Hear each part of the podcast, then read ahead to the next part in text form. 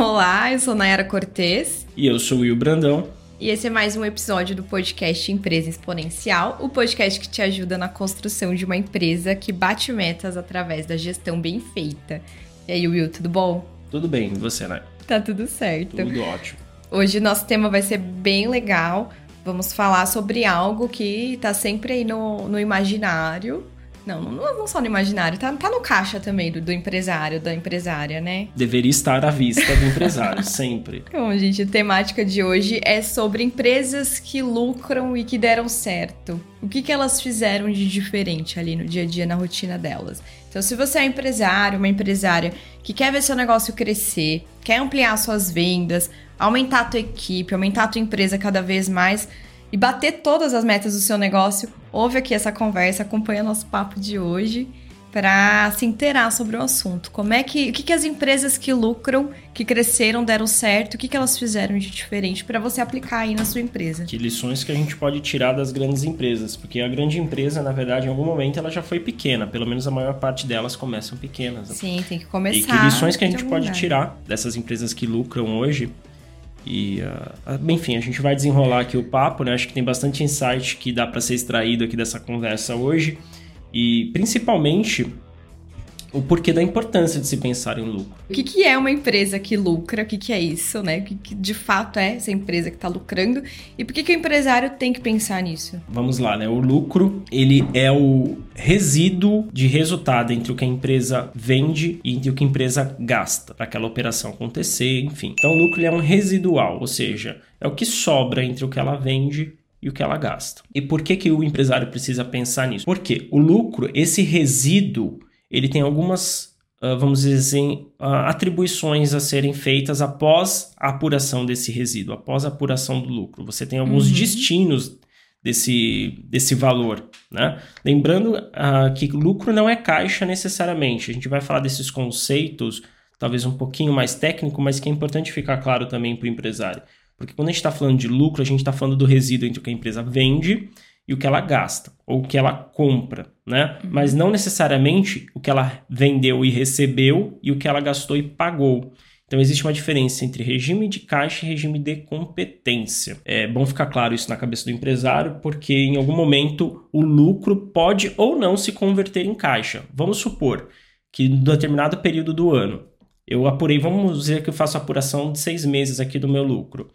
E em seis meses eu vendi um milhão e tive uh, 800 mil de despesa. E então o meu resultado foi de 200 mil reais, correto? Meu lucro apurado naquele período foi de 200 mil reais. Só que quando eu vendo, eu não recebo à vista aquele Sim. dinheiro. Eu recebo a prazo. posso receber em 10, 15, 20 vezes. Eu posso receber em muitos anos, inclusive, se for alguma coisa, por exemplo, na área de construção civil, que normalmente você tem um prazo médio de recebimento muito uhum. alongado. Então, às vezes, eu apurei esses 200 mil de lucro, só que o meu fornecedor eu já tive que pagar. Só que eu ainda não recebi do meu cliente. Então, aquele lucro pode não ter sido convertido em caixa. Em algum momento, essa conta tem que bater. Esse lucro se converte em caixa. Mas, por exemplo, se eu tiver uma inadimplência, eu vendi, foi apurado a venda, foi apurado o lucro, mas eu não vou ter aquele caixa. É tá por certo. isso que o empresário precisa ter esse entendimento, porque ou ele se fica é importante olhar as duas coisas. Você vê que são informa informações complementares. Por isso que existem dois relatórios importantes no mundo financeiro para o empresário acompanhar, que é a DRE, que uhum. é a uhum. demonstração do resultado de exercício, onde ele vai olhar o resultado de lucro dele, e o demonstrativo de fluxo de caixa, onde ele vai olhar o caixa que sobrou naquele período. E aí tem que bater esses dois para verificar tem que bater se os... tá tudo caminhando. Exatamente. Não adianta eu ter um alto lucro, mas não se converter em caixa por algum motivo que seja. Seja porque eu tenho um prazo médio muito um prazo médio de recebimento muito alongado, uhum. ou porque simplesmente eu tenho uma inadimplência e meus clientes não estão pagando. Aí a gente vai ter ações a serem implementadas na empresa para tornar aquele lucro e de fato fazer com que aquele lucro se converta em caixa. Isso é importante. Não certo. adianta apurar lucro e não ter caixa, não se converter em caixa no final das contas. E então, uma toda... dúvida, Will.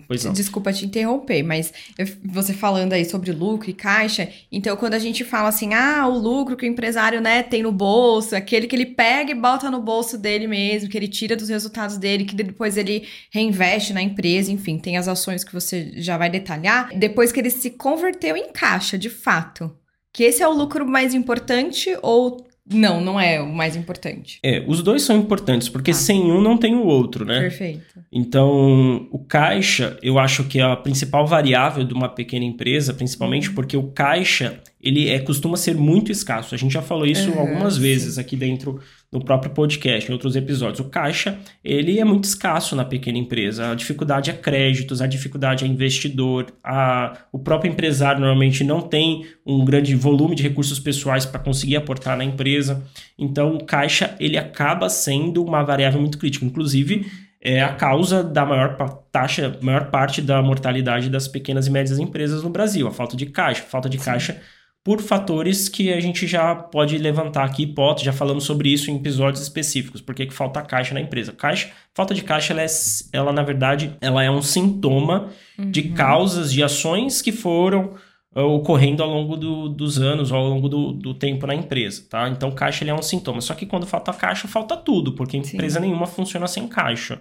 Tá então, bom. caixa ele é uma variável talvez a mais importante. Por isso que a gente fala, uh, o lucro ele é uma teoria, Uhum, então ele é uma expectativa de ganho no final certo. das contas. E o caixa é fato.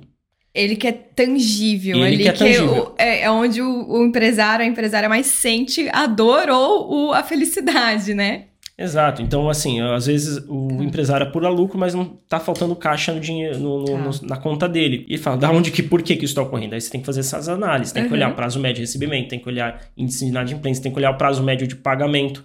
Porque se você tem um descasamento muito alto, por exemplo, entre o que você recebe e o que você paga do seu fornecedor. Então, eu pago o meu fornecedor, meu prazo para pagar meu fornecedor é de 20 dias. Só que o meu cliente eu recebo em 60, 20. Então, eu tenho um descasamento de 40 dias. E esses 40 dias eu vou consumir meu caixa, eu vou consumir meu caixa, por mais que minha empresa tenha dado lucro. Então, é importante fazer esses monitoramentos. Você vê que são os reloginhos que a gente fala, os indicadores, que às vezes é um indicador uh, complementar, um indicador que o empresário vai ser a última coisa que ele vai ver, mas está ali a resposta dos problemas dele, por exemplo, de falta de caixa. Tá por isso que precisa ter esses reloginhos. Legal. E aí, no final das contas, vamos uh, considerar que esse lucro foi convertido em caixa. Isso gerou, então, uma gordura no saldo da conta dele. Ficou positivo, fechou no azul. Fechou no azul a conta dele. E aí ele pode, esse caixa, que vê, é oriundo do lucro, ele tem uhum. alguns destinos. Por isso que a gente falou que o lucro possui alguns destinos. Mas, na verdade, a gente sempre orienta o cliente a ele não extrair o, o, o financeiro dele antes de apurar o caixa. Certo. Por isso que são dois, dois demonstrativos complementares. O DRE e o fluxo de caixa. É importante saber as duas coisas. Então, esse lucro que foi apurado, ele foi convertido em caixa. E aí ele pode fazer, o empresário ele pode fazer só três coisas com aquele lucro e com o caixa de vindo dele. Uhum. Ele só tem três coisas que ele pode fazer. Ele pode pegar uma parte daquele dinheiro e colocar no bolso. Ok. Que é o que a gente chama de distribuição de lucro, que é onde mora, na verdade, a grande fonte de prosperidade dos empresários. Não é no dia a dia ali no Prolabore que ele tem que sacar mensalmente da empresa.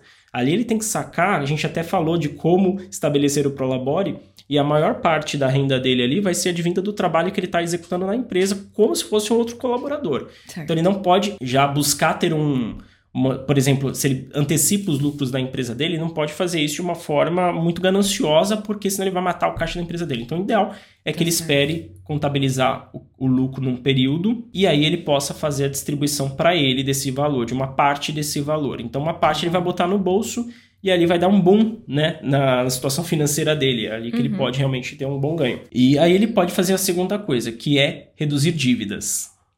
Então ele pode pegar essa gordura que sobrou e vai, ele vai olhar o endividamento dele e vai falar: Eu quero reduzir esse meu endividamento, porque eu quero ter uma empresa, quero ter menos despesas financeiras no futuro, quero pagar menos juros. Então, se eu quero pagar menos juros, eu posso reduzir essa minha dívida. Então, eu vou lá no banco e pergunto: quanto que é minha dívida para quitar hoje? E então, aí? provavelmente ele vai ter um, um valor muito menor para liquidar do que se ele esperasse e fosse pagando parcela a parcela. O gerente vai fazer o cálculo, né? Uhum. O sistema vai gerar o cálculo e vai falar: ó, hoje o valor que você tem para quitar é de tantos reais, tantos mil reais que uhum. sejam. Ele vai lá, ele pode liquidar. Ele pode liquidar uma parte integral, ele pode liquidar uma parte parcial com aquele lucro obtido.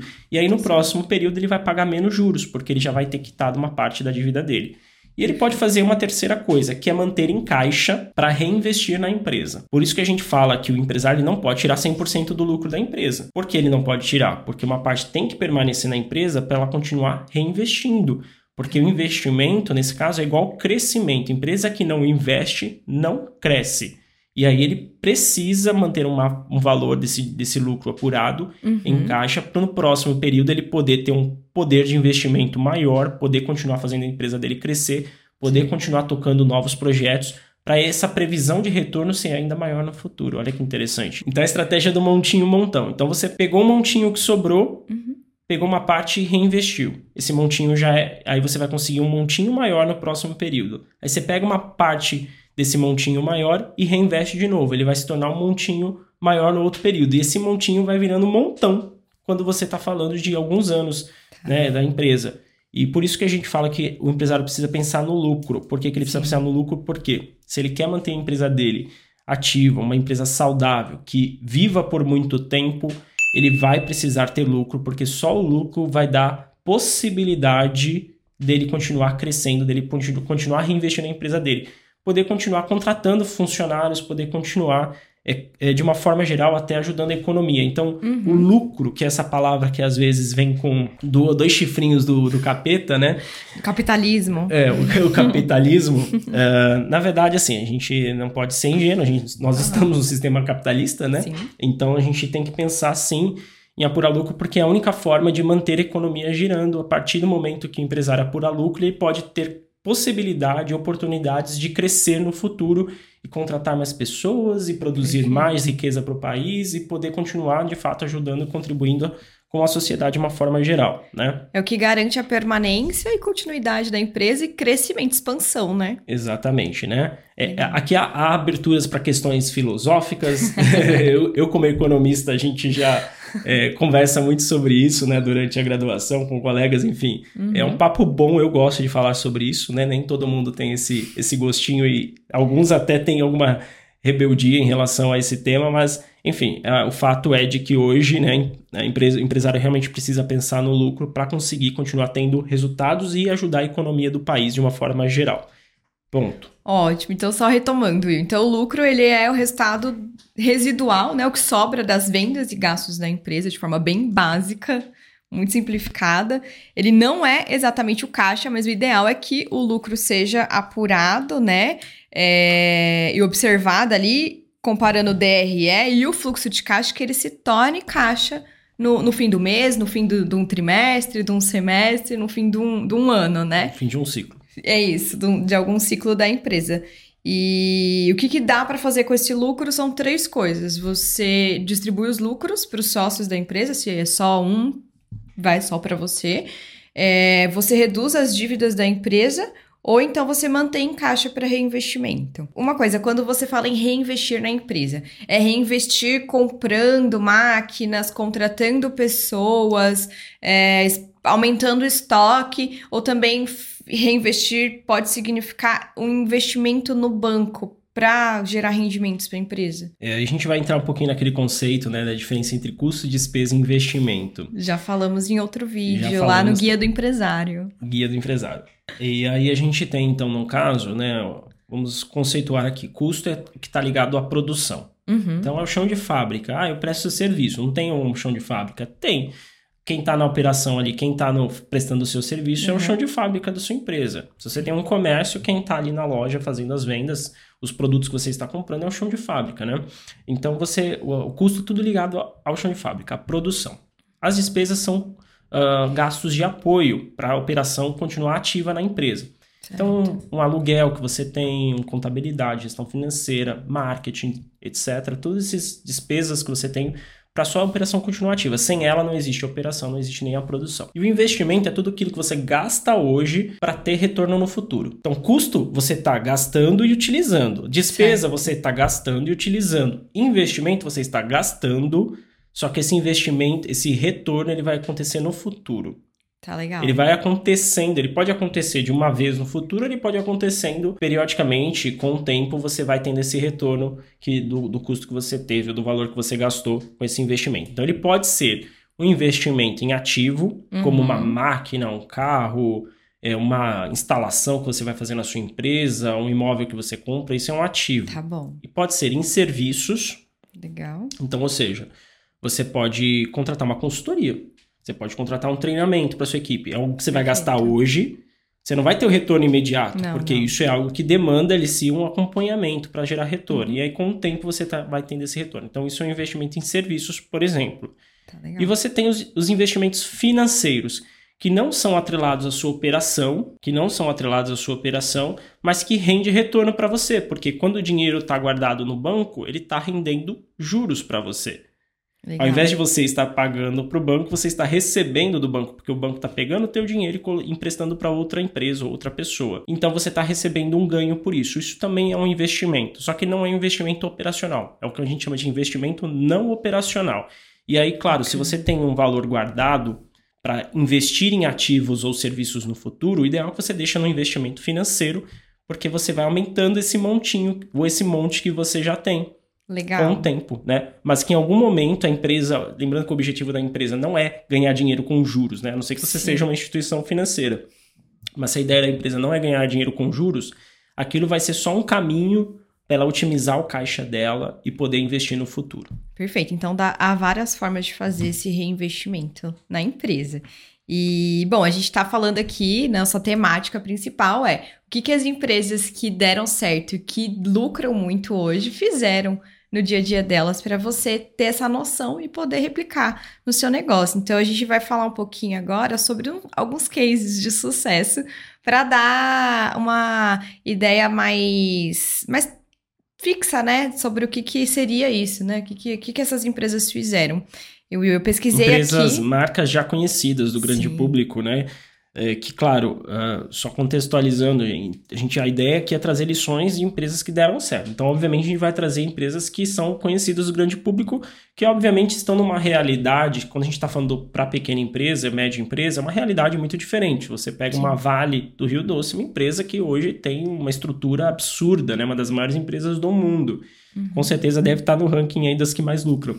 Então, e aí o pequeno empresário fala, mas não serve para mim. Mas aqui a ideia é passar o que deu certo. Aliás, essas empresas começaram pequenas e aí você vai pensando, né? No caso da Vale, não, do, da Petrobras também, que deve estar no ranking, não, mas ah, você vai tirando lições, especialmente nos últimos anos, porque são empresas que tiveram uma baixa, uma decadência Sim. né? Enfim, vou, não vou dar spoiler, não. Sério, sério. Toca aí, mas a, só passando, né? Acho que essa ideia de você ter as inspirações no final das contas Sim. e poder implementar algo diferente na sua empresa e, pô, fazer algo que grande empresa tá fazendo e tá dando certo, há grandes chances de dar- certo na sua empresa também. É, Numa a- escala menor, mas com Exato. resultados equivalentes. mas a ideia é, é trazer aqui para vocês esses cases de sucesso para que vocês tenham em quem se inspirar. é, onde, né? Alguma ideia de onde começar também, onde você pode fazer modificações ali no dia a dia. Então, se inspira em quem deu certo, em bons exemplos, né? E, bom, é, trouxe aqui no ranking cinco principais, porque tem bastante, né? Então, vamos focar aqui nas primeiras desse ranking. Então, as empresas que mais lucraram no Brasil em 2021. A primeira, Petrobras. Em segundo lugar, vem a Vale. Em terceiro, o Itaú. Em quarto lugar, vem o Bradesco. E em quinto lugar, vem a JBS. E só para vocês terem uma ideia, né? Petrobras, Vale. Itaú, Bradesco Uhum. e JBS. JBS. Isso. A Petrobras foi um lucro de mais de 160 bilhões ao ano. E a JBS foi de mais de 23 bilhões, só para vocês terem essa noção Essa de, de valores do, do, do início até o fim do nosso ranking de cinco que mais lucraram. Então, olha que interessante. A gente está falando dessas cinco empresas. é, Petrobras, Vale e JBS são empresas que tiveram crises num período recente de governança, de confiança e credibilidade do mercado. Sim, E a gente está falando isso de coisa de não é muito tempo atrás, 4, 5 anos até, Exato. vai, no máximo 10 anos atrás. sim. E hoje elas são as empresas que mais lucram no país. Apesar de ter passado por esses momentos. O que, que elas fizeram, Nai? Conta aí pra gente. Ah, um dos diferenciais dessas empresas, é, acho que crises, todas as empresas, né, desde as grandes até as menores, é, podem passar, né? Mas nesse sentido, essas empresas elas é, foram, tiveram envolvidas aí em questões de esquemas de corrupção. Isso afetou muito o posicionamento delas no mercado. Foi algo muito relevante né, para as ações da empresa, para os próprios funcionários da empresa. Então, houve uma reestruturação geral é, na Petrobras, na Vale, na JBS, principalmente com mais investimentos em governança, em melhorar os aspectos de governança e compliance. Então, acho que isso tudo tem muito a ver com processos e processos que aumentam a confiabilidade dessas empresas diante do mercado e para garantir que elas estão é, seguindo dentro de uma linha correta, né? Dentro de uma linha aceita, né? E, e não fora da lei. Acho que isso é muito importante. O principal diferencial é que eles investiram na governança e compliance. Vamos, vamos explicar um pouco melhor que são esses dois conceitos, né? Governança e compliance tá uma coisa muito aliada à outra, né, na verdade.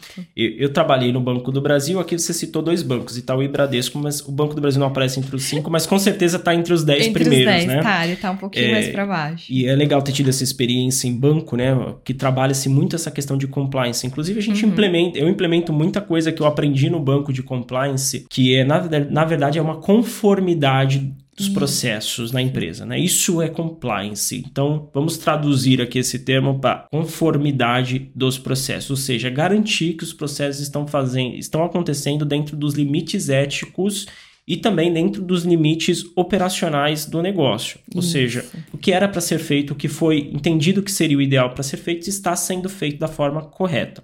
Isso. Então, uh, o, gente pega, por É um exemplo, controle, né? É, um uma controle. forma de controlar os processos da empresa. É, na verdade, é uma forma de controlar e auditar. Perfeito.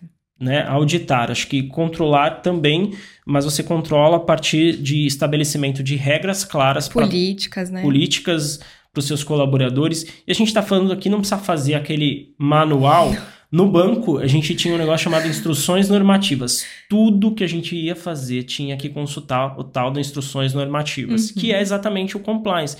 E a gente tinha um calhamaço, assim, quando uhum. deu para imprimir alguma coisa, assim, a gente chega no banco, tem acesso aí a esse, esse, a esse manual, esse guia, né, de, de, de enfim, tem várias questões ali de execução e a gente recebe, né, uma parte que é um calhamaço assim. Você uhum. não precisa uhum. ter um desse na tua empresa. Se você, por exemplo, estabelecer um código de, de cultura, ou seja, determinando quais são os valores permitidos e os valores que não são permitidos, isso você pode fazer numa apresentação de PowerPoint em 4, 5 slides, né? Desde uhum. que você viva isso e transmita isso para sua equipe, você está, de, de, alguma forma, já estabelecendo uma regra de compliance. E aí, quando uma pessoa fugir, fizer uma ação que não esteja de acordo com o que você combinou, vocês vão olhar esse manual, olhar esse código e vai falar, olha, você lembra que isso não está alinhado com o que a gente com o que a gente busca aqui dentro? Uhum. Você está tendo uma compliance. Então, para o pequeno empresário, olha que interessante, você não precisa fazer um baita livro, um baita manual, um baita, uh, vamos dizer assim, um baita mapeamento de tudo uhum. que é feito na sua empresa. Mas se você pode estabelecer as diretrizes maiores e as pessoas têm o um entendimento do que significam essas diretrizes, os quais a gente chama de valores, ela vai poder saber se ela está executando e você também vai saber se você está se você tá se a pessoa está executando ou não de acordo com os valores. Não é necessário ter uma área de compliance dentro hum, de uma hum, pequena, média empresa. É muito difícil sentido, isso né? acontecer, mas é óbvio né, que você precisa ter alguns controles, alguns, algumas formas de controlar o que está sendo feito na sua operação, nas suas vendas, no seu financeiro. Então, por exemplo, lá na Valorize, o que, que a gente tem? A gente tem hoje um manual de procedimento para cada uhum. cliente que a gente atende. Então, cada analista ele sabe exatamente o que ele precisa fazer no dia dele. Basta ele olhar um manual. Então, chega um colaborador novo, isso facilita inclusive a integração de novos colaboradores, porque a gente ele, até fazer um backup, se for o caso, se for preciso o analista não puder trabalhar, alguém que for atuar com aquele cliente sabe exatamente o que precisa fazer. E existe uma pessoa que é, confere se aquilo está sendo seguido. Não adianta você pedir para a pessoa Exato. fazer, você tem que controlar se está sendo feito corretamente. E aí, quando você pega, por exemplo, um item que não foi respeitado no manual, esse analista acaba chamando ali, tendo uma puxada de orelha ali que a gente chama de apontamento. É feito um apontamento. Isso é algo que, por exemplo, a gente implementou muito com base numa experiência no banco, né? A gente, então, óbvio, o banco não consegue controlar tudo que você faz, mesmo uh, ele leva o manual para você, fala, você tem que se basear no manual. Sim. Só que a gente sabe, né? No dia a dia pode ter pessoas que se, seguem o manual, pode ter pessoas que não. E aí ele faz algumas avaliações, é claro, por uhum. amostragem no sim, banco, porque sim. o processo é muito, muito grande. É muito grande. Então, ele, uma vez por mês, ele pede alguns contratos, pede algumas uh, informações. Se você não tiver feito de acordo, vamos supor que fez um contrato de empréstimo com você e você não faltou a assinatura do avalista daquele contrato, a pessoa que vai garantir que vai, aquele contrato vai ser honrado. Uhum. O banco vai gerar um apontamento para o gerente. Esse, esse apontamento vai refletir na meta da agência e a meta da agência e todos os funcionários que estiverem nessa agência, por exemplo, podem sim ser penalizados por esse por esse apontamento, por essa falta de compliance. Então ele vai, obviamente, fazendo por amostragem, uhum.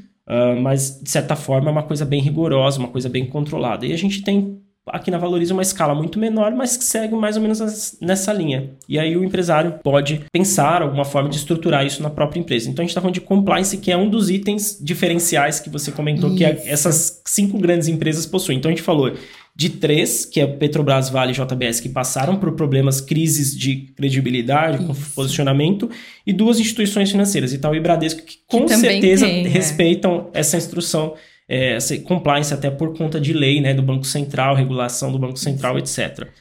E você falou de governança. Isso.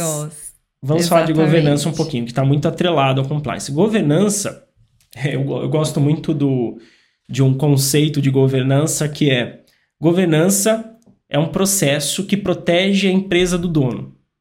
Ah, muito bom. Por quê?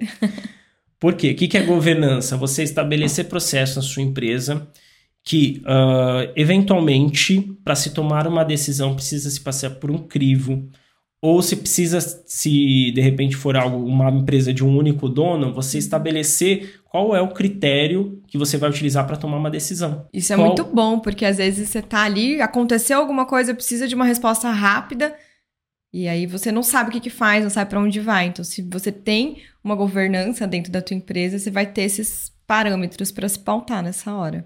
Exatamente. Então, governança é, são formas ou critérios que você uhum. coloca dentro da sua empresa. É, empresas familiares, por exemplo, é muito interessante ter esse tipo de atividade dentro da empresa de governança, porque uh, fica, você acaba com aquilo assim. Aí eu quero um quer fazer isso, o outro quer fazer aquilo. Uhum. É, tudo bem, as divergências de, de, entendimento sobre o que é melhor para a empresa, isso vai acontecer, tá? Só que isso é, vai acontecer de uma forma saudável, sem eventualmente você tomar uma decisão que vai de forma até proposital prejudicar a empresa. Uhum. Então, vamos supor, você tem dois sócios, um quer fazer um investimento na máquina mais top que a empresa que hoje existe no mercado e o outro, sabendo que precisa da máquina, quer fazer um investimento mais modesto. E aí, qual segue? Só que uma vai comprometer todo o caixa da empresa eh, hoje guardado e a outra não, vai aumentar a eficiência, talvez não aumente no mesmo nível de eficiência, mas vai é, manter o caixa saudável. E aí, que decisão você toma? Se você tiver uma governança, você vai estabelecer, por exemplo, o nível mínimo de caixa que a empresa possa, precisa ter. Né? São os critérios, para que não podem ser ultrapassados, não podem ser desrespeitados para não perder. São critérios para tomada de decisão do, do, próprio administrador da empresa. Então, por uhum. exemplo, eu vou mais uma vez trazer aqui o ambiente da Valorize, que a gente tem isso de alguma forma, uhum. também numa escala muito menor. A gente não está falando desse nível de governança que as empresas de capital aberto principalmente precisam ter, que é a transparência, saber uhum. exatamente os critérios que estão sendo utilizados para tomar de decisão. Mas lá, por exemplo, quando a gente precisa tomar uma decisão, a primeira coisa que a gente pergunta é: está de acordo com os nossos valores? Se essa resposta for negativa, acabou ali. A decisão não vai nem para uma segunda questão, não uhum. vai nem uhum. para uma segunda pergunta, que a per segunda pergunta é: o feedback dos clientes e colaboradores é positivo sobre isso. Legal. Só que se não passou dos valores, o Nem feedback dos clientes e colaboradores pode ser super positivo, mas não passou. Uhum. E aí a gente vai indo assim, pensando em formas de tomar a decisão. Seria, Will, um guia de melhores práticas de como agir para tomar uma decisão dentro da empresa. Sim, exatamente. Né? Perfeito. Né? É, é, por isso que eu falei, é proteger a empresa do dono.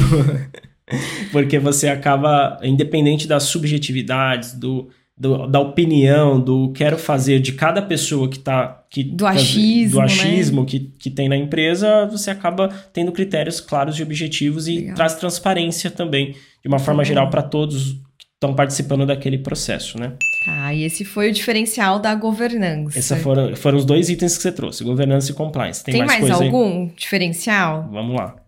Vamos lá, tem sim. É, então, pensando aqui, né, Petrobras, Vale, Itaú, Bradesco, JBS, há muitos investimentos em marketing e em tecnologia inovação dentro desses negócios. Acho que o que mais se destacaria aí, é, dentro desses dois aspectos, seria o Itaú. Que a gente mais vê, né? Porque vende diretamente para o consumidor, né? Algumas outras passam por intermediários até chegar no consumidor. O Itaú dá aula de marketing. Dá. O Itaú dá aula de marketing. É, investimentos em marketing, estão só, só complementando. Investimentos em marketing, altos investimentos em marketing e altos investimentos em tecnologia, certo? Uhum, isso Legal. mesmo. É, faz todo sentido, né? O marketing, ele é, vamos dizer assim, um combustível para o negócio crescer, para o negócio acontecer. Então, eu me lembro que há 10 anos atrás, 12 anos atrás, era bem, vamos dizer assim, existiam cinco bancos em patamares bem próximos, né? O Banco do Brasil, o Itaú e o Bradesco na, na liderança, aí você tinha Santander e Caixa um pouquinho atrás. E aí o Itaú, nos últimos 10 anos, ele buf, pegou a dianteira e não largou mais, né? É. E a gente percebe esse investimento em marketing. Nós temos conhecidos que trabalham no Itaú que Sim, também sim. falam de como foi a mudança na cultura da empresa, né? A valorização, a capacitação, toda um- uma mudança realmente na gestão de, de pessoas da empresa. Mas, de uma forma geral, o investimento em marketing no Itaú, a gente vê ele patrocinando grandes eventos, como o Rock in Rio, Exatamente. ele é um, talvez o principal patrocinador do Rock in Rio. A gente vê ele fazendo campanhas com influencers na rede, na, no mundo digital, mas também levando para a mídia tradicional, Sim. né, essa comunicação mais rápida, mais trazendo esses- essas pessoas. Então, o Itaú dá aula de marketing, com certeza é uma das empresas que mais investe em marketing no Brasil, se não a que mais investe. E tecnologia também faz todo sentido. A gente acaba vendo mais, né, principalmente os bancos, porque a gente trabalha com os bancos no dia a dia. Mas ah, com certeza Petro, Vale e JBS, JBS, que hoje é uma das principais fornecedoras de carne no mundo inteiro, se- também não sei, pode ser até a maior, tá? Não tenho esse dado. Ah, mas com certeza investe muito em tecnologia de rastreamento, né, da, do Sim, próprio produto, etc, para saber se a origem de onde vem. Então, hoje cada carne que você compra da JBS, você consegue identificar através desses códigos de rastreamento exatamente da onde, quem foi o qual o nome do boi, né? É, não, quem criou o boi, Quem da onde criou que ele boi, veio, exatamente. Então com que você- ração ele foi criado.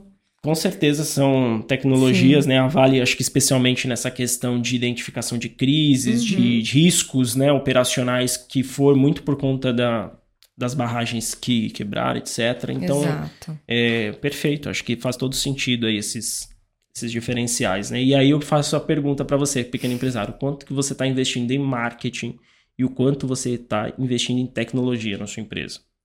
É muito, muito importante, muito relevante, porque, bom, dá para ver um pouco o que, que essas empresas fazem com o lucro que elas têm, né? Reinvestimentos no, no negócio a todo momento. E... É um montinho, um montão. Isso, exatamente. Um montinho, um montão tá ali no dia a dia delas. É, bom, a gente tá falando aqui bastante, Will, sobre grandes empresas, da gente se espelhar, se inspirar nesses bons exemplos que tivemos aí, mas para a realidade do, do nosso ouvinte aqui, do nosso espectador, que provavelmente tem um pequeno negócio, um médio negócio, ou tá querendo abrir o seu, é, a gente trouxe também um ranking das cinco empresas que mais cresceram em margem líquida nos últimos cinco anos, mas não de empresas grandes, de small e mid caps. O que, que seria isso? São as empresas que têm baixa capitalização na bolsa. Então, São empresas, já, não são pequenas empresas, já são empresas de médio para grande porte, que estão listadas na bolsa, só que não são empresas como tão capitalizadas quanto essas que a gente pontuou aqui, que a gente chama de small e mid caps, que é exatamente tradução de pequenas e médias capitalizações. Então são as, Exato. talvez as empresas com menores índices de capitalização, ou seja, de pessoas interessadas em comprar suas ações e vender suas ações e de fato disponibilizar recursos E no final das contas, são empresas que têm um valor de mercado menor do que essas outras que a gente colocou aqui, né? Então são Isso. já empresas talvez mais próximas da realidade do pequeno e médio Sim. empresário que a gente deve estar tá ouvindo a gente. E né? para tentar aproximar um pouco mais essa realidade do, da pequena e média empresa, a gente não vai falar sobre o lucro, a gente vai falar sobre a margem dessas empresas. Elas cresceram em margem. E aí acho que vale a pena você trazer um pouquinho dessa conceituação aqui para gente, para ficar mais claro, né? Qual é a diferença entre lucro e margem? Legal. É, margem, ela está associada ao lucro, mas na verdade ele é um percentual do qual é o tanto que sobra desse resíduo, resíduo em relação à minha receita. Então vamos supor que eu vendo uh, um milhão de reais e sobra 200. A minha margem é de 20%. Então eu vou ter aqui, é legal você trazer a margem dessas empresas, porque, claro, eu nunca não vou conseguir, ou dificilmente vou conseguir chegar num lucro absoluto de Petrobras, de JBS, Bradesco, dessas grandes empresas. O pequeno empresário perde a sua referência, né? Quando uhum. a gente uhum. traz isso. Agora, quando a gente traz margem, sim, o pequeno empresário pode ter margens semelhantes à da média e grande empresa. Que é o percentual, né? Ele pode até ter margens maiores, dependendo da estratégia dele. Se é um uhum. momento de ter uma rentabilidade maior para o seu negócio. Então a margem é o quanto que sobra em relação à receita. Se é um percentual baixo, se é um percentual médio, se é um percentual alto. E ah. aí é legal você ter esses índices de referência e olhar no seu DRE lá. Quanto que está sobrando? Qual é a tua margem de lucro? Qual é... E aí, só pontuando, Nike, existem uhum. três margens tá, de lucro na empresa. Legal. Existe a margem de contribuição, que é advinda certo. do resultado da empresa, salvo ali já tirando os seus custos de produção. Uhum. Existe a, o, a margem de lucro operacional, que Perfeito. também é chamado pela sigla EBITDA, né? Não sei se todo mundo uh, já conhece, mas é uma sigla no mercado que trata exatamente da margem operacional do negócio, já descontando também as despesas. Tá bom. E nós temos a margem de lucro líquida, que é descontando todos os custos, despesas e também o resultado não operacional da empresa, como juros que foram pagos, etc., impostos, etc. Então uhum. você tem essa, essas três margens, e aí você está trazendo a margem de lucro líquida, líquida, né? Exatamente. Então, olha, descontando já tudo, tudo última isso. linha do DRL, né? Exato, exatamente. Então, as cinco empresas que mais crescerem margem líquida dentro desses critérios que a gente buscou aqui trazer para vocês foram a primeira, Taesa, que está no ramo de distribuição de energia elétrica, com uma margem de 63%. É, a Simprop, que é a antiga Cirela, né, que está no ramo de empreendimentos imobiliários, 56% de margem. A terceira empresa é a CETEP, que é a Companhia de Transmissão de Energia Elétrica Paulista. Também tem uma margem alta aí de 48%. A quarta empresa é a CBA, Companhia Brasileira de Alumínio. A quinta empresa é a JHSF, que também é do ramo imobiliário. Ela faz administração aí de hotéis, restaurantes, Shopping. shoppings e também investe em construções no Brasil. Legal. A CBA é de quantos por cento? 40? A CBA é de 44% a margem e a JHSF também de 44%. 44%. Uhum. Uau, né? Imagina de tudo que você vende sobre a metade líquida, líquida, líquida, né? É bastante, né? É baita, baita margem, né? Não tem, é difícil hoje, de fato. Hoje a gente fala, tem algumas referências lá na, na própria Valorize, algumas referências de mercado que a gente traz, por exemplo, uhum. empresas de serviços que normalmente possuem margens maiores oscilam entre 20% e 25%. Né? Aqui a gente está falando de uma empresa, a primeira que é a Taesa, de 63%. 63%. Exato. Uma margem altíssima, né? Então, olha, olha interessante, o ciclo que essas empresas começam a entrar. Dificilmente essas empresas vão perder poder de mercado, porque essas empresas hoje elas estão tendo um bom lucro, então sobra mais dinheiro. Lembra que o lucro se converte em caixa em um determinado momento. Perfeito. Mesmo os sócios, mesmo ela distribuindo esse dinheiro para os sócios, os acionistas da empresa, uhum. ela vai ter ainda um valor, provavelmente vai reter um valor muito alto no seu caixa. E aí, ao reter um valor muito alto no seu caixa, ela pode reinvestir muito mais no próximo período. E investimento gera mais retorno, então ela provavelmente vai ter mais retorno ainda no próximo período, sem se descapitalizar totalmente, sem perder a sua saúde financeira. Então, essas Perfeito. empresas elas têm um caixa muito gordo, elas podem reinvestir. Claro que vai baixar o nível de caixa no primeiro momento, uhum. mas pensando em médio e longo prazo, esse retorno tende a ser ainda maior. Então, são empresas que é, realmente são difíceis de serem batidas, né? Esses são patamares altíssimos, realmente incríveis essas empresas. É aí você que está pensando em fazer investimento em ações, já tem bons parâmetros aqui que a gente está trazendo para vocês. Ótimo, legal, Will. E assim, tem um, uma margem ideal para o negócio? Você trouxe aqui, bom, essa daqui são margens bem altas, a gente pode dizer, mas tem uma margem ideal que o pequeno e médio empresário deveria buscar para o seu negócio? Tem a ideal para cada empresa. Depende. depende, na verdade, de alguns fatores, né? O primeiro Legal. depende, eu acho que a gente já falou, né? Depende de alguns. Qual segmento que a empresa está. Então, certo. normalmente, prestação de serviços, eu acho que, uhum. uh, exceto a distribuição de a produtora de alumínio, todas as outras são serviços, Sim. né? Então, você, serviços normalmente trabalha assim com margens maiores mesmo. Então, em geral, se você tem uma empresa que presta serviços, você já deve buscar uma margem maior que outras empresas de comércio, indústria, Legal. etc. Ah, então você já tem que olhar primeiro o setor que você está trabalhando para ter uma média de mercado. Então, como eu falei, líquida a gente está falando entre 20% e 25% para serviços, de 15% a 20% para comércio, indústria de 10% a 15%. Ah, ótimo. Então Legal você tem, esses parâmetros. Tem alguns parâmetros, tá? Mas depende também da sua estratégia de momento. Uhum. Às vezes você está querendo gastar mais, está querendo investir mais ou Exatamente. menos. Exatamente. Qual é a estratégia que você tem? Por isso que o dono tem que ficar na estratégia. Ele tem que pensar em estratégia o tempo inteiro. Perfeito. Estratégia e cultura, o cara tem que pensar o tempo inteiro. Não tem jeito. Ótimo. E aí vai depender disso, né? Então, se você, por exemplo, está numa empresa hoje, sua empresa, você quer crescer sua empresa, provavelmente você vai ter que investir muito nesse primeiro momento. Você não vai ter uma margem muito grande talvez menor até do que a média de mercado. Só que você está fazendo isso de forma consciente uhum. e controlada. Você não vai ficar também totalmente endividado, ficar com um nível de endividamento que talvez não possa ser saudável para o seu negócio, ou com caixa no nível que eventualmente você vai precisar ficar utilizando cheque especial. E não faz sentido, porque o retorno provavelmente vai ser muito mais difícil de você conseguir, considerando todas essas despesas que você está tendo com juros. Mas, de certa forma, depende. Então, tem empresas, por exemplo, que estão em início, principalmente, por exemplo, startups que estão crescendo, empresas que querem ter um crescimento, elas vão gastar muito, vai ter provavelmente uma margem muito baixinha uhum. ou até prejuízo. Né? Se a gente pegar é. casos como recentes de Nubank, dessas startups, por exemplo, Uber, são empresas que não dão um lucro. Uhum. Né? A Nubank está virando agora a chavinha de começar a dar lucro. Então, são empresas que passaram por anos e anos tendo prejuízo mas ainda assim os investidores colocando dinheiro. Por que, que os investidores acreditam nesse negócio? Porque eles sabem que o momento não é de dar lucro. Aquele momento não é o momento de dar lucro. Aquele momento é o momento de crescimento. Então a estratégia da empresa naquele momento era de crescimento. Aí certo. a Nubank foi para a bolsa de valores, foi lá, pra, se não me engano, para a bolsa de Nasdaq ou de Nova Sim. York. E aí é o momento dela começar a gerar retorno para os sócios para quem está investindo, porque as pessoas estão comprando ações querendo retorno. Uhum. E aí vira-se a chavinha. E aí agora é o momento da empresa começar a ser rentável, começar a gerar lucro. Se ela vai conseguir ou não, vai deixar para os próximos capítulos. Exato.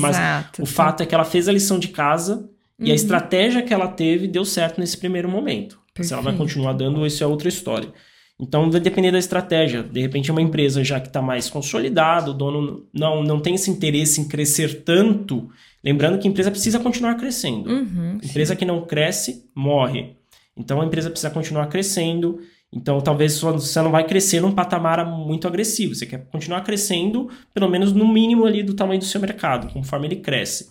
Perfeito. E aí você vai poder ter um pouquinho mais de retorno, você pode ter trabalhar com uma margem um pouco maior. Por isso que depende da estratégia de negócio. E a gente falou aqui bastante, então, Will, sobre números, né?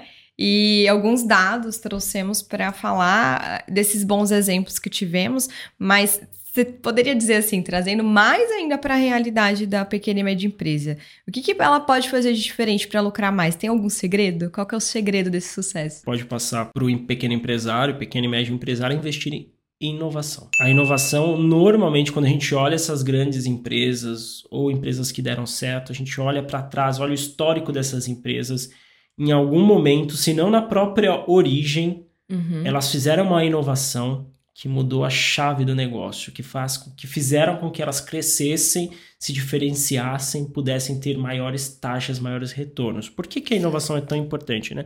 Até eu estudei muito sobre isso no mestrado, que o meu tema estava é, muito ligado à inovação, né? A economia da inovação. E o próprio autor, talvez um dos principais autores dessa vertente, essa escola de pensamento e economia, que é o Joseph Schumpeter. E ele fala né, que a inovação, dentro do, do cenário, né, que a gente está falando aqui, o cenário, mercado, etc., a inovação ela tende a trazer um diferencial para a empresa. Uhum. Essa empresa ela se torna pioneira naquilo, ela ganha posicionamento e ao se tornar uma empresa de maior autoridade naquele mercado, uhum. ela pode ter taxas e retornos maiores. Ao ter retornos maiores, ela tem mais poder de se manter no negócio e até de repente ganhar mercado. Foi o que a gente acabou de comentar né, dessas empresas que têm margens boas. porque Ela se capitaliza, ela tem poder de barganha, ela consegue ganhar mercado no final das contas. Até o Schumpeter é mais radical e ele fala que todo, todo mercado tende a um monopólio, de uma forma ou de outra. Né, que é uhum. o domínio de uma empresa em específico dentro daquele mercado, um, um domínio supremo. É, porque exatamente a empresa que tem essa inovação, ela tem essa. Ela ganha. Acho que da porta para fora são dois ganhos que a empresa que inova é, tem em relação a aumentar a sua lucratividade. O primeiro delas é o posicionamento, que é isso, você ser visto pelo seu cliente, pelo seu mercado, como uma referência naquilo. Então, da porta para fora, esse é o ganho principal, eu diria. E aí, quando ela ganha essa autoridade, esse reconhecimento, é, isso gera valor para a marca, e aí, com esse valor, ela pode incluir esse valor no seu preço. Porque Ótimo, o preço. Valor agregado ali, né? Exatamente. O preço ele é composto por dois componentes: custo da produção uhum. e o lucro desejado. E o lucro desejado ele tem que ser coerente com o valor percebido pelo seu mercado sobre o teu produto ou serviço. Exato. Se o mercado vê como um alto valor, você pode ter uma margem maior. Isso sem perder, inclusive, a sua competitividade, porque você tem esse diferencial e o mercado paga mais para você ser essa empresa, para comprar de você. Então você aumenta teu lucro. O caso claro disso é a Apple, né? Que ela consegue, ela vende celular também, mas ela consegue adicionar um valor aí maior no teu preço por conta dessa percepção a do Apple mercado. é um caso clássico, e né? inovação de... veio com certeza no DNA da empresa, né? Exatamente. Então ela conseguiu construir um valor tão forte para a marca que dentro do seu mercado ela tem é o custo maior daquele produto de smartphones, uhum. vamos dizer assim. Isso. assim. E é a empresa que mais vende no mundo. Smartphones. Exatamente. Ela tem o maior custo e é a que mais vende. Então ela se posicionou muito bem, ela está muito bem posicionada. Por isso que é uma empresa muito difícil de ser batida. Né? Ela está sempre os, as três principais empresas do mundo. Perfeito. E, e é isso, né? Então da porta para fora você ganha posicionamento, você ganha essa, esse valor né, para tua marca. E da porta para dentro, você ganha eficiência, porque a inovação, ela tende, se você traz, um, por exemplo, uma inovação de processo, um produto, uma tecnologia para dentro da sua empresa, que vai te ajudar em algum processo, vai te ajudar em alguma parte do teu uhum. negócio, você ganha eficiência, porque você pode eventualmente automatizar uma parte da sua empresa e com isso você reduz custos ou você consegue produzir mais, isso aumenta a sua eficiência. E o lucro nada mais é do que o medidor de eficiência da sua empresa. Se sobra mais, significa que sua empresa é muito eficiente. Se sobra menos, significa que sua empresa é pouco eficiente. Muito bom. E quando você então traz a inovação para dentro da sua empresa, você consegue ganhar eficiência e naturalmente ter mais lucro. Ótimo, Will. E você falando sobre inovação, a gente está vivendo aí na era das startups agora, muita coisa nova surgindo no mercado, e a gente trouxe o exemplo da Apple também. Para investir em inovação, inovar dentro da pequena e média empresa, é algo possível, precisa ter um modelo disruptivo, criar uma coisa muito nova, uma novidade muito grande. É mais fácil para uma startup, então, ter mais lucro? Você diria? É mais fácil é, para ela inovar, para buscar isso? Hum, não é que é mais fácil. Você não precisa fazer uma grande inovação. Quando a gente fala de inovação, você pode ter as grandes inovações, são inovações disruptivas, né? Como a gente fala, o caso da Uber, por exemplo, ela trouxe uma inovação que mudou o mercado. Na verdade, ela criou um mercado que nem existia.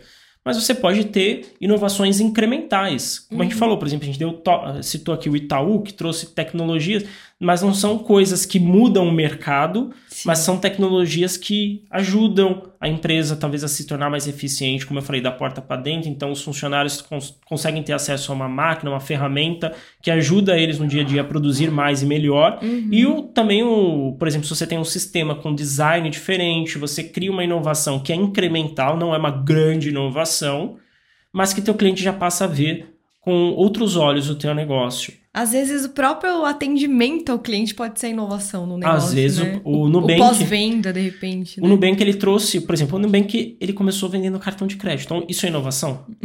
É, não, De produto existia. não é uma inovação de produto. Ela não inovou esse mercado. Já existiam empresas vendendo cartão de crédito há 100 anos, né? Brincando, obviamente exagerando. Mas você ia numa loja de departamento, a pessoa te oferecia um cartão de crédito, mas não se tornaram uma Nubank. O que que a Nubank inovou? Ela inovou no seu posicionamento e no seu modelo de atendimento. Perfeito. Ela passou a se comunicar com o seu público, que era um público mais jovem, de classe B, C e D, de uma forma diferente, talvez tendo acesso a um, a um produto do mercado financeiro de uma forma que aquele cliente nunca teve. Exato. Foi aí que ela inovou. É, E aí ela se posicionou como autoridade e a empresa, né, talvez, se eu não me engano, é uma empresa já com o maior número de clientes no Brasil, de, em termos de banco. Não é a que Ah, mais não lucra. tenho, mas ela cresceu bastante. Eu não sei, não tenho essa informação também preciso, mas eu sei que é uma empresa que cresceu demais nos últimos anos e você vê que foi uma inovação, de certa forma não foi inovação no produto, foi uma Aham, sim. no seu posicionamento Na e modelo de, de atendimento. atendimento. Isso. Perfeito. Ah, bacana a gente ter essa ideia sobre inovação e posicionamento, como que pode contribuir, mas para o dia a dia da rotina da pequena empresa, o que, que esse empresário, essa empresária pode fazer na prática para lucrar mais no seu negócio? Na verdade, né, Nay, a gente, ao tocar nesse tópico de rotina, a gente vai acabar falando um pouquinho daquilo que a gente sempre fala. Do empresário que fica na operação não está fazendo a parte estratégica do negócio. E aí ele está deixando de, sim de ter uma boa oportunidade de f- conseguir esse melhora de lucro, melhora de posicionamento, tudo isso que a gente falou. Então o empresário tem que sair do operacional e focar no estratégico. Eu acredito que são três itens, tá? Ou três pilares que ele deve implementar na empresa dele, que ele deve ter na sua rotina.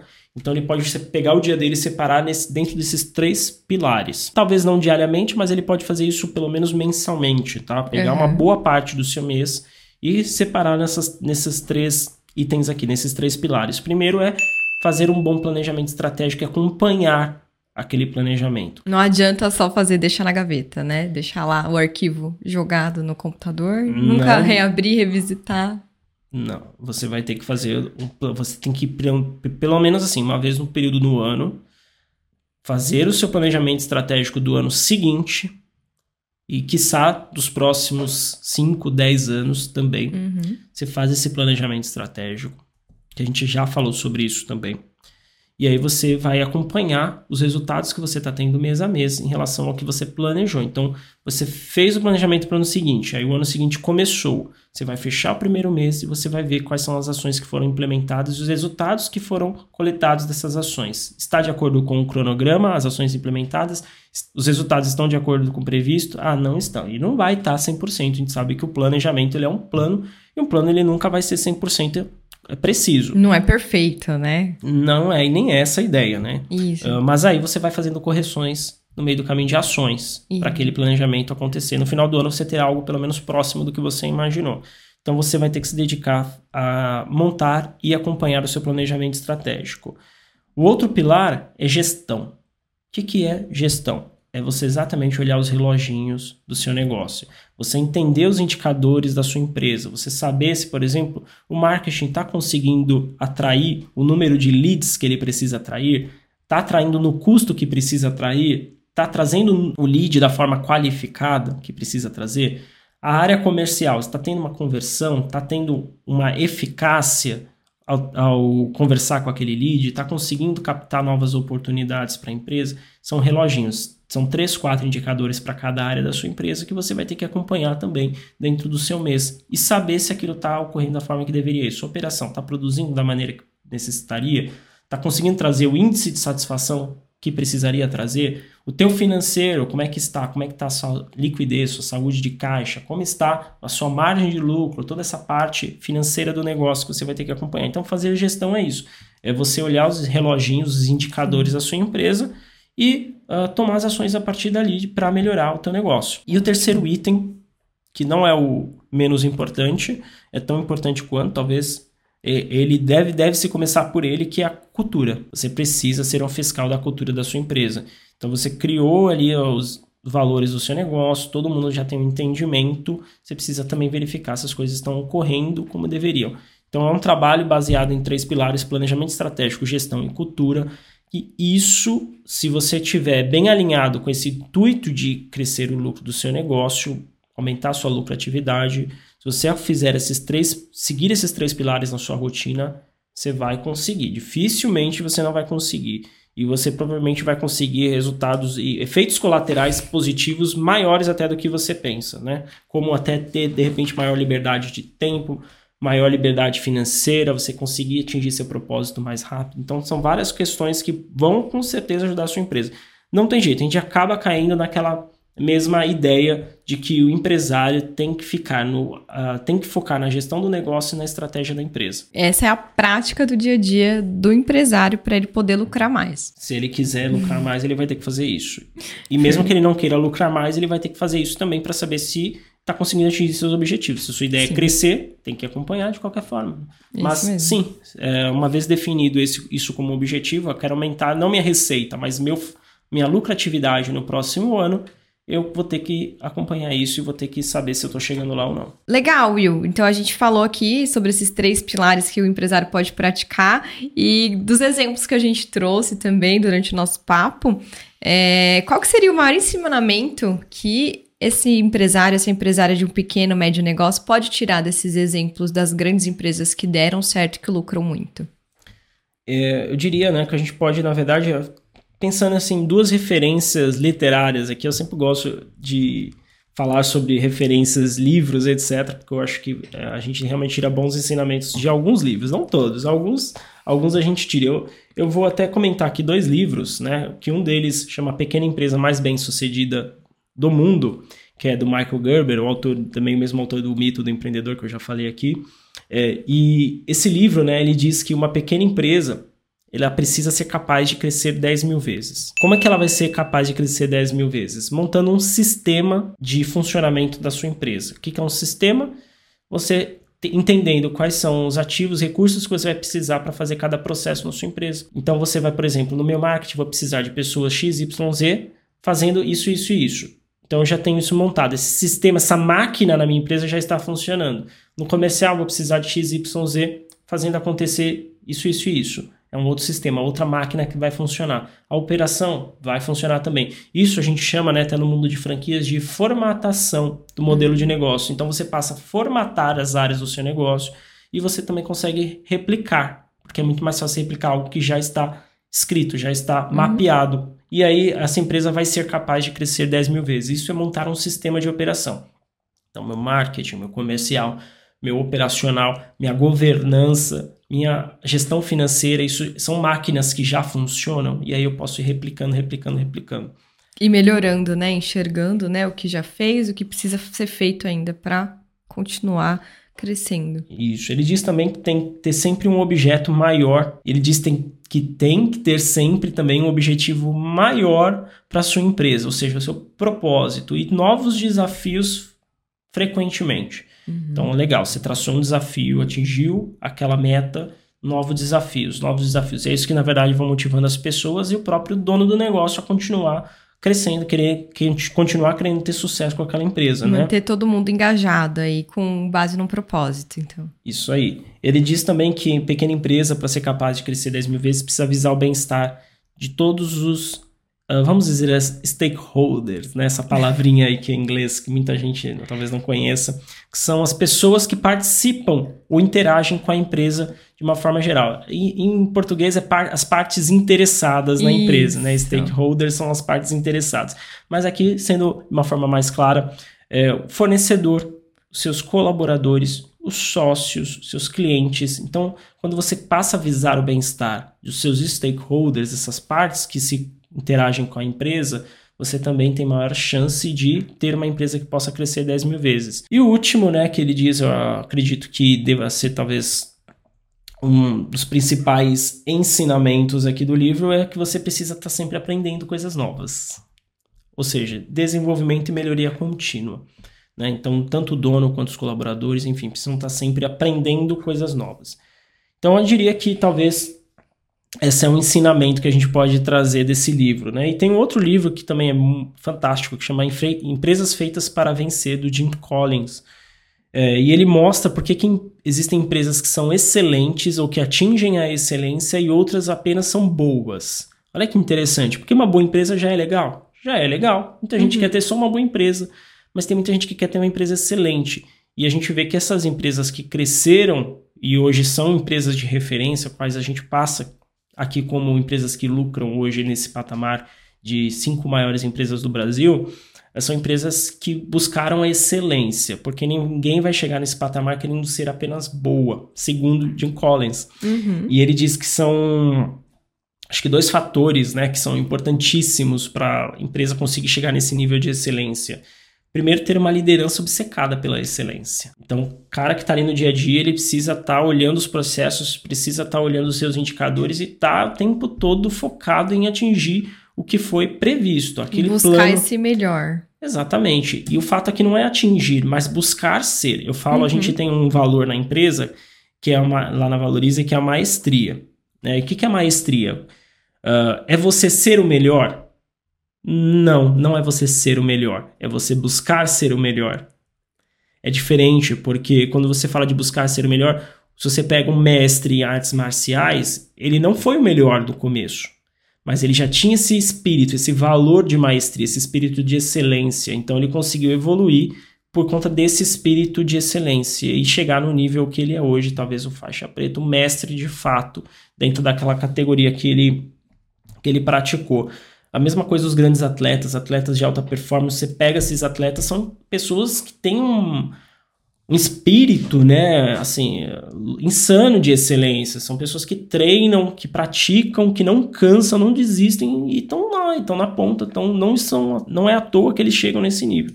Né? E aí as empresas a mesma coisa. Então ele precisa ter um líder que busca a excelência o tempo inteiro, obcecada pela excelência. E o segundo ponto é exatamente ter a tecnologia adequada, que vai muito de encontro à questão da inovação, né, que a gente Sim. falou aqui então, é, a tecnologia adequada, tecnologia não só do mundo digital, mas tecnologia como ferramenta que vai uhum. gerar um maior posicionamento da sua empresa em relação ao seu mercado, mas também melhorar processo na sua empresa para que você consiga ter melhores resultados.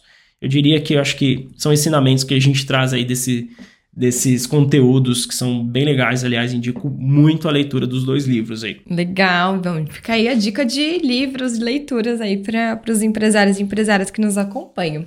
Bom, para quem está acompanhando o nosso papo aqui semanalmente, né, mensalmente, acompanhando nossas conversas, é, temos a pergunta do empresário, né, que geralmente abrimos a caixinha de pergunta lá no Instagram, arroba willbrandeu_xp, e vocês ficam lá super à vontade para responder. Ou então tem gente que manda por direct também, a gente também olha, também responde. Isso e aí. o empresário enviou na nossa última caixinha. Como que eu faço para ter mais lucro em um mercado muito concorrido? Ele diz que ele vende eletrônicos. Como que ele faz, Will? Como que você indicaria essa pessoa buscar mais lucros no mercado de eletrônicos, que é muito concorrido?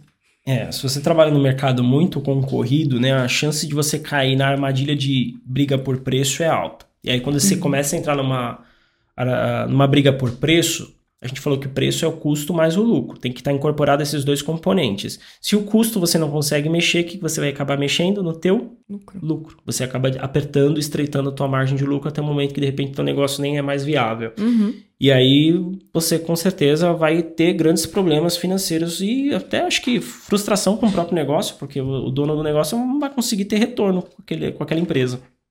E aí, o que você vai ter que fazer, você vai ter que realmente inovar a gente vai acabar caindo na mesma questão. Você vê como realmente faz sentido, né? Então, se você, se você vende eletrônicos, de, por exemplo, numa loja de rua, você vai ter que criar uma chamada diferente ali. Vai Tem ter, que vai se ter diferenciar de Vai ter que ter uma forma. fachada diferente, você vai ter que ter um atendimento mais consultivo, porque o cara às vezes vai comprar um eletrônico e de repente ele não tem certeza daquilo que ele está comprando. Você pode ter sim uma consultoria, por exemplo, um especialista dentro da sua empresa para da sua loja para uhum. atender cada cliente que chega. O cara é especialista, o cara é técnico em áudio, por exemplo, uhum. né? Então o cara vai lá te dar uma consultoria. Você vai comprar, talvez não compre, mas com certeza você vai ter gerado muito valor. E se o cara for comprar, provavelmente ele vai comprar na tua empresa. Você pode ter, por exemplo, um serviço específico para um público também que você quer atender. Por exemplo, um atendimento para mulheres. A gente pega, por exemplo, tem o Uber né, das mulheres apenas, porque se entendeu que as mulheres tinham um certo receio, medo de pegar Uber por conta que poderia ocorrer algum tipo de problema com homens, etc. E aí criou-se um Uber só com motorista feminino, mulheres, né? Você pode ter serviços diferenciados, então oferecer um serviço, não só um produto, mas oferecer um serviço diferenciado para um público específico e você vai se tornar autoridade para aquele público. Então ah, é legal, né? A gente, por exemplo, eu fui para quando eu fui comprar uma câmera, quando eu fui, eu fui lá nos Estados Unidos comprar uma câmera e assim, eu pesquisei antes onde eu ia comprar, etc. Todo mundo indica uma loja que chama B&H, que é B e H, se eu não me engano. E você chega lá, é um mundo, primeiro que tem um universo de coisas para você, você fica, né, assim, até um pouco perdido, mas tem um cara ali que ele te acompanha no momento que você entra na loja, ele peça toda a consultoria. Então, por exemplo, eu fui para comprar uma máquina fotográfica que na minha cabeça era a melhor, acabei tendo esse suporte, esse atendimento com ele lá, acabei comprando outra máquina, uma máquina com ticket um pouco maior e ainda uma série de acessórios que ele falou, você vai precisar, você vai precisar. E aí você compra e né, se eu for voltar a comprar um dia, eu com certeza vou buscar, se eu puder, tiver oportunidade, vou voltar lá para comprar, porque sim, fez diferença. Então você vai uh, tendo que incrementar, você tem, tendo que inovar de alguma forma, tendo que criar valor, se posicionar de uma forma diferente. Eu tenho, eu tive um cliente uma vez, eu atendi uma na consultoria, ele tinha uma loja que ele vendia é, equipamentos para celulares, acessórios para celular, tá? Ficava em São Paulo, lá no Brooklyn. Sabe o que ele fazia? Eu achei muito legal. O que, que era? É, ele tinha o preço dos marketplaces colocado junto na gôndola com o preço dele. Então, hum, muito bom. Porque o que, que você faz? Quando você quer comprar um equipamento, um acessório, você chega na. Tem gente que gosta ainda desse contato físico, da loja física. A loja física não vai morrer. Provavelmente ela vai virar duas coisas, o digital junto com o físico, né? Já está virando o Omnichannel. E aí ele fez isso. Ele em vez da pessoa ter que olhar, abrir o celular para pesquisar. pesquisar se valia a pena, ele, ele já, já colocava lá. E ele era honesto, porque tinha produtos ali na loja que estavam mais caros mesmo, mas uhum. ele falou assim: até pela honestidade, a pessoa acha legal. É, e a gente também dá um suporte aqui para a pessoa, faz a venda de uma forma mais construtiva e o cara acaba levando. E ele tinha realmente uma boa margem no uhum. negócio dele. Então ele se diferenciou dessa forma. Então, às vezes você não precisa ignorar seus concorrentes, você pode até trazer, para dentro, dentro, de casa. Eita, é, dessa forma aí acho que vale, né? Mas é interessante, muito então, bom. Acho que eu diria a inovação você... não é algo muito. É pensar fora da caixa. Ah, é clichê falar isso, é clichê, mas é uma coisinha de diferente que você falou, um jeito diferente que você atendeu ou fez para vender o teu produto, o teu negócio. É, o empresário para. Se você não parou, para, para um dia, para um dia, o quanto antes, e pensa o que, que você pode melhorar na sua empresa, tanto na entrega do que você já vende, quanto em alguma coisa eventualmente interno também. Para e pensa. Você provavelmente vai ter boas sacadas, bons insights. Talvez você não precisa fazer isso sozinho, chame uhum. pessoas para fazer isso. Né? No momento, por exemplo, de planejamento estratégico, no momento que você acaba fazendo isso, inclusive você pode trazer equipe para te auxiliar. Pare e pensa. Você só vai conseguir ter essas ideias se você parar e pensar. Se você estiver afogado no dia a dia, uh, tentando correr atrás de, de caixa para né, pagar, comprar, vender o almoço para pagar a janta, dificilmente você vai conseguir algo. Mas a realidade é dura. Eu sei, tenho empresa, tenho, atendo muitas empresas, mas é a saída. Se você não parar para fazer isso, uh, a chance de você realmente sair dessa situação vai ser ainda mais difícil. Não, ótimo. E essa inovação vai te ajudar a agregar valor no teu negócio, dentro de tudo que a gente conversou hoje. Essa agregação de valor, ela vai se converter em lucro em algum momento. Você né, aumenta a percepção, a reputação da tua empresa para o mercado. Você torna isso lucro, isso vira caixa para tua empresa e pode ser reinvestido, pode ser distribuído lucro, pode ser reduzido as dívidas. Sim. E você pode ir pensando essas melhorias para buscar cada vez mais lucro no teu negócio. É isso aí. É muito bom, gente. A nossa conversa fica por aqui hoje. Obrigada por quem nos acompanhou e sigam nosso canal no YouTube, sigam a gente também lá pelo Spotify.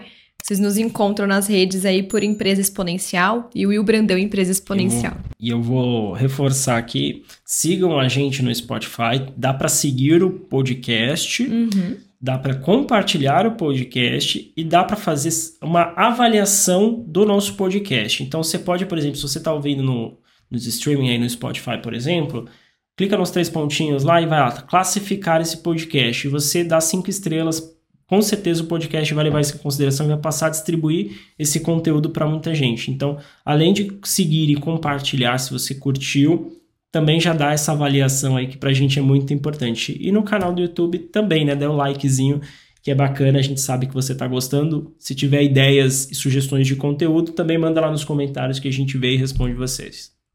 Obrigada, Fechou? pessoal. Até mais. Valeu, tchau, tchau.